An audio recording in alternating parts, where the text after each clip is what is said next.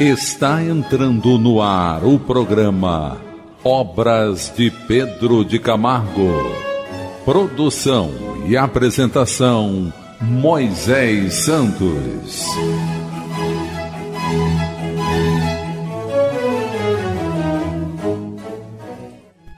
Caríssimos ouvintes da Rádio Rio de Janeiro, eu sou Moisés Santos e este é o programa Obras de Pedro de Camargo.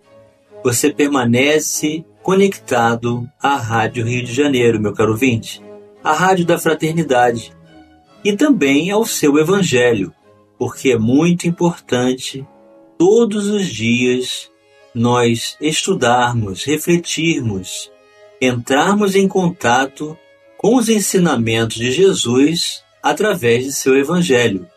É uma fonte de nutrição para os nossos corações, para o fortalecimento das nossas almas e aquisição das concepções que vão nos qualificar para distinguir o bem do mal, o certo do errado e despertar a consciência para esses valores, servindo, renunciando, amparando, sendo útil dentro do campo de ação em que vivemos, na convivência familiar, na sociedade, nas atividades profissionais, de forma que possamos refletir o amor de Jesus. E para nos ajudar, nós temos essa obra, a obra em torno do Mestre, do autor Pedro de Camargo, da editora da Federação Espírita Brasileira. Então, esse grande arauto do Evangelho vem nos proporcionar ensinamentos e, carinhosamente, estabelecemos a comparação com as bases kardecianas no Livro dos Espíritos, no Evangelho segundo o Espiritismo, no Livro dos Médiuns, o Céu e o Inferno e a Gênese. E todos os títulos dessa obra, de alguma maneira, nos reportam a esses ensinamentos. Hoje vamos estudar o capítulo Interesa do cristianismo, ou seja, a sua condição verdadeira, a sua essência, a essência do cristianismo. Ele começa dizendo que o cristianismo é a verdadeira escola positiva. É escola, meu caro ouvinte, porque nos ensina. É positiva porque nos coloca em ação dentro das possibilidades de cada um de nós no alcance desse entendimento. Nos ensinos de Jesus, não há lugar para doutrinas acomodatícias, ou seja, pensamentos facilitadores, distinção entre pessoas, aquisição que se adquire através de alguma barganha, senão pela própria condição de determinação, esforço e trabalho, pelo mérito de cada um de nós. O alvo visado pelo Mestre Divino é uno e bem definido. Jesus jamais ensinou fragmentos da doutrina. Sua escola, nele mesmo personificada, é uma obra completa, uniforme, perfeita então é assim, meu caro ouvinte, Jesus é o próprio Evangelho, é a própria verdade. Vamos buscar as diretrizes libertadoras na doutrina espírita. Diretrizes libertadoras.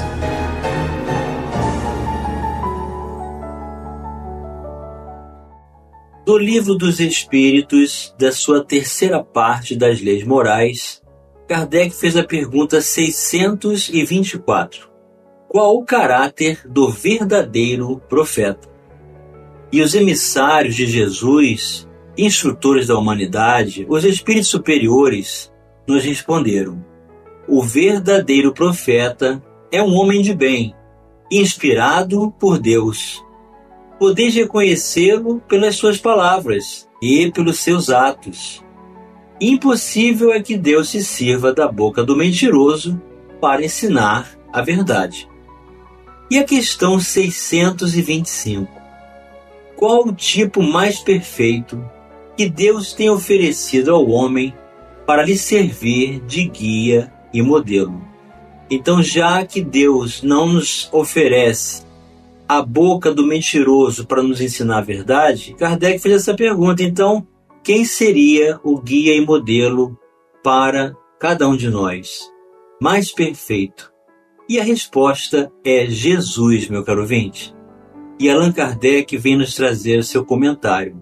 Para o homem, Jesus constitui o tipo da perfeição moral a que a humanidade pode aspirar na Terra. Deus nos oferece como mais perfeito modelo, e a doutrina que ensinou é a expressão mais pura da lei do Senhor, porque sendo ele o mais puro de quantos têm aparecido na terra, o Espírito Divino o animava. Quanto aos que, pretendendo instruir o homem na lei de Deus, o têm transviado, ensinando-lhe falsos princípios, isso aconteceu por haverem deixado que os dominassem sentimentos demasiado terrenos e por terem confundido as leis que regulam as condições da vida da alma com as que regem a vida do corpo. Muitos são apresentado como leis divinas simples leis humanas estatuídas para servir às paixões e dominar os homens. Então, esse é o trabalho que nós temos que realizar. Essa distinção entre os valores da vida do corpo e da do espírito. E que não nos permitamos a mentira, fazendo com que haja essa confusão de assistir a vida do corpo como se fosse a do espírito. Então nós temos que administrar o corpo, temos que reconhecer os seus limites e agir dentro do que seja necessário na aplicação das suas funções. E nos entendermos como espíritos para então alcançarmos os horizontes desses valores que o Evangelho nos proporciona. E assim estaremos mais qualificados para exercer as funções do corpo. Então, meu caro ouvinte, estas informações de Pedro Camargo acerca da condição da natureza, da pureza de Jesus, tendo ele, na perfeição relativa alcançado pelos próprios esforços, representar para nós um exemplo. Ele é o guia, ele é o modelo. Tudo que fizermos, se antes perguntarmos a nós mesmos o que faria Jesus no meu lugar, dentro dos nossos limites, do alcance do que pudermos fazer, nós teremos a resposta. Então vamos buscar na Gênese os milagres e as predições segundo o Espiritismo. No capítulo 15, intitulado Os Milagres do Evangelho, há um título Superioridade da Natureza de Jesus. Allan Kardec vem nos oferecer para compreendermos melhor essa condição os fatos que o Evangelho relata e que foram até hoje considerados milagrosos pertencem, na sua maioria, à ordem dos fenômenos psíquicos. Então, não façamos da apresentação dos fenômenos caracteres de superioridade, porque fenômenos é realizado por aqueles que desenvolvem habilidades e não propriamente desenvolvimento moral isto é, dos que têm como causa primária as faculdades e os atributos da alma. Confrontando-os com os que ficaram descritos e explicados nesse capítulo, reconhecer-se-á sem dificuldade que há entre eles identidade de causa e efeito. A história registra outros análogos em todos os tempos e no seio de todos os povos pela razão de que, desde que almas encarnadas e desencarnadas, os mesmos efeitos, forçosamente, se produziram. Pode ser certo contestar, no que concerne a este ponto, a veracidade da história. Mas hoje eles se produzem às nossas vistas, e por assim dizer, à vontade, e por indivíduos que nada têm de excepcionais. O só fato da reprodução de um fenômeno em condições idênticas, basta para provar que ele é possível e se acha submetido a uma lei, não sendo, portanto, miraculoso. O princípio dos fenômenos psíquicos repousa, como já vimos, nas propriedades do fluido perispiritual, que constitui o agente magnético, nas manifestações da vida espiritual, durante a vida corpórea e depois da morte, e finalmente no estado constitutivo dos espíritos e no papel que eles desempenham como força ativa da natureza. Conhecidos estes elementos e comprovados seus efeitos, tem-se como consequência de admitir a possibilidade de certos fatos que eram rejeitados, enquanto se lhes atribuía uma origem sobrenatural. Tem nada a prejugar quanto à natureza do Cristo, natureza cujo exame não entra no quadro desta obra, considerando-o apenas um espírito superior. Não podemos deixar de reconhecê-lo um dos de ordem mais elevada e colocado por suas virtudes muitíssimo acima da humanidade terrestre. Pelos imensos resultados que produziu a sua encarnação neste mundo, forçosamente há de ter sido uma dessas missões que a divindade somente a seus mensageiros diretos confia, para cumprimento de seus desígnios. Mesmo sem supor que ele fosse o próprio Deus, mas unicamente um enviado de Deus para transmitir sua palavra aos homens, seria mais do que um profeta, porquanto seria um Messias divino. Como homem, tinha a organização dos seres carnais, porém, como espírito puro, desprendido da matéria, havia de viver mais da vida espiritual do que da vida corporal, de cujas fraquezas não era passível a sua superioridade com relação aos homens não deriva das qualidades particulares do seu corpo, mas da, do seu espírito, que dominava de modo absoluto a matéria, e da do seu perispírito, tirado da parte mais quintessenciada dos frutos terrestres. Sua alma provavelmente não se achava presa ao corpo, senão pelos laços estritamente indispensáveis constantemente desprendida, ela de certo lhe dava dupla vista, não só permanente, como de excepcional penetração e superior de muito a que de ordinário possuem os homens comuns. Que espírito ao demais ousaria insuflar-lhe seus próprios pensamentos e encarregá-lo de transmitir? Se algum influxo estranho recebia, esse só de Deus lhe poderia vir. Segundo definição dada por um espírito, ele era médium de Deus. Vamos continuar refletindo sobre a inteireza do cristianismo já já no próximo bloco. Participe do programa Obras de Pedro de Camargo enviando sua mensagem, dúvida ou sugestão pelo e-mail opg arroba rádio Rio de Janeiro.am.br ou pelo WhatsApp da Rádio Rio de Janeiro 984867633 aos cuidados de Moisés Santos. Voltamos a apresentar o programa Obras de Pedro de Camargo. Produção e apresentação Moisés Santos. Caríssimos ouvintes da Rádio Rio de Janeiro, voltamos agora para o segundo bloco do nosso programa de hoje, em que estamos dando continuidade às reflexões acerca do Evangelho de Jesus, no capítulo Inteireza do Cristianismo, ou seja, sua veracidade, sua positividade, sua fonte de recurso inesgotável de amor que, através do Evangelho de Jesus, vem nos dar sentido para viver, vem nos preencher os vazios mais íntimos que atravessamos nas jornadas diante de tantas adversidades que encontramos. Fortaleza moral para distinguir o bem do mal, adquirir convicção e recursos naturais para vivermos com alegria cristã, com satisfação de servir. Então, o Evangelho nos fornece uma crença verdadeira, lúcida e transparente.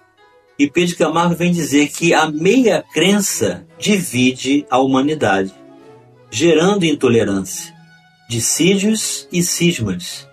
A crença integral é magnânima, é liberal, une e congraça os corações, fazendo a humanidade uma família. Então, quando ele faz essa apresentação de meia crença, significa justamente o que Kardec ensinou. Da confusão que os homens estabeleceram diante do Evangelho, querendo misturar a concepção dos seus interesses relativos à satisfação do corpo com a aprovação dos valores da alma. Isso divide a humanidade. Isso estabelece cisão, ou seja, divisão entre crenças. A meia ciência incha, continua ele, enfuna e confunde.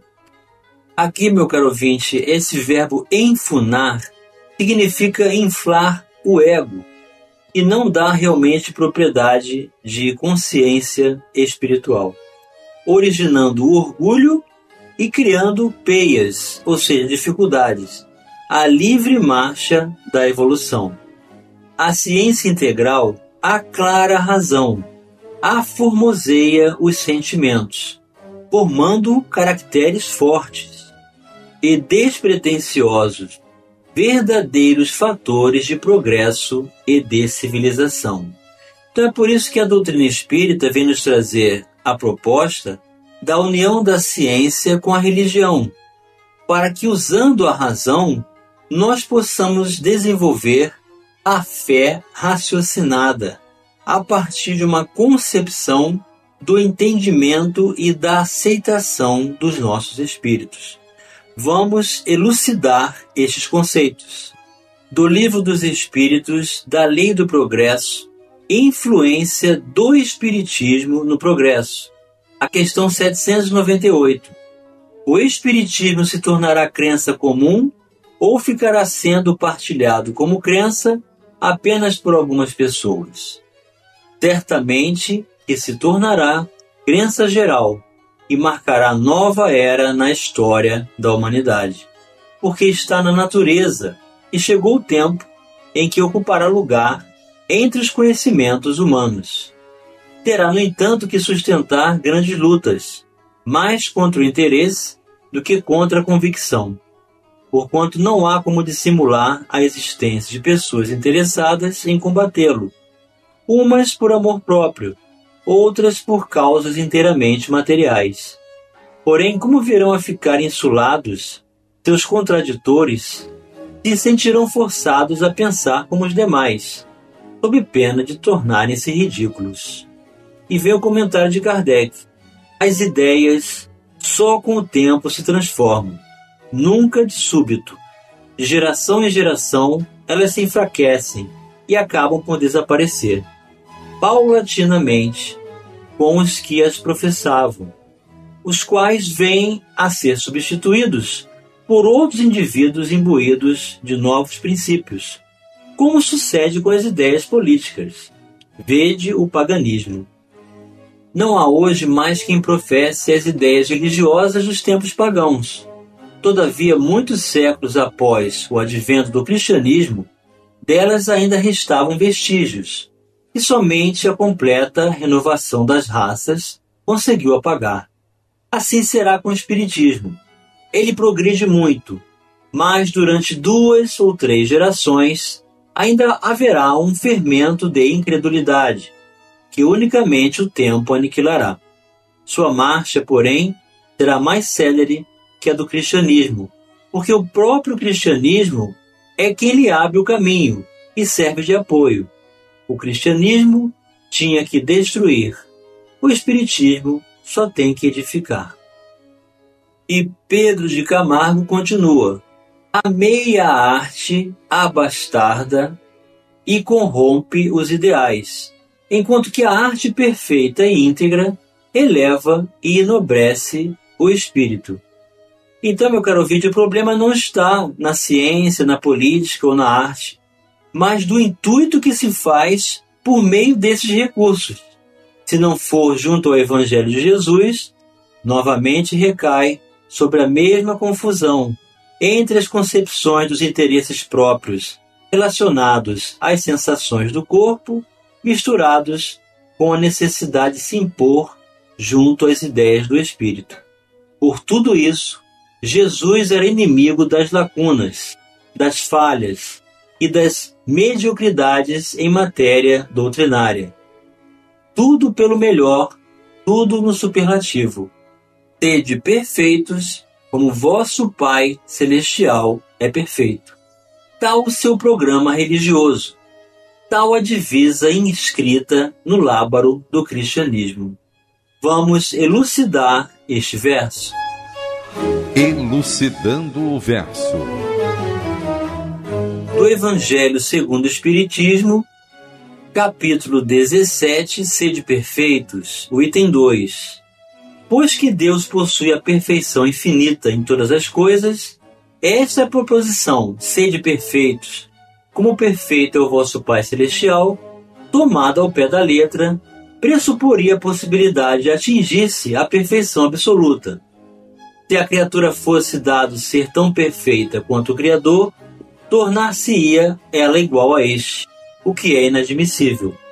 Os homens a quem Jesus falava não compreenderiam essa nuance, pelo que ele se limitou a lhes apresentar um modelo e a dizer-lhes que se esforçassem por alcançar.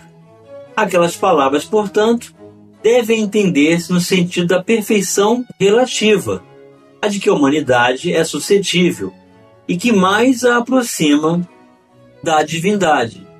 Em que consiste essa perfeição? Jesus o diz: em amarmos os nossos inimigos, em fazermos o bem aos que nos odeiam, em orarmos pelos que nos perseguem. Mostra ele desse modo que a essência da perfeição é a caridade na sua mais ampla acepção porque implica a prática de todas as outras virtudes. Com efeito, se se observam os resultados de todos os vícios e mesmo dos simples defeitos, reconhecer-se-á nenhum haver que não altere mais ou menos o sentimento da caridade, porque todos têm seu princípio no egoísmo e no orgulho, que lhes são a negação.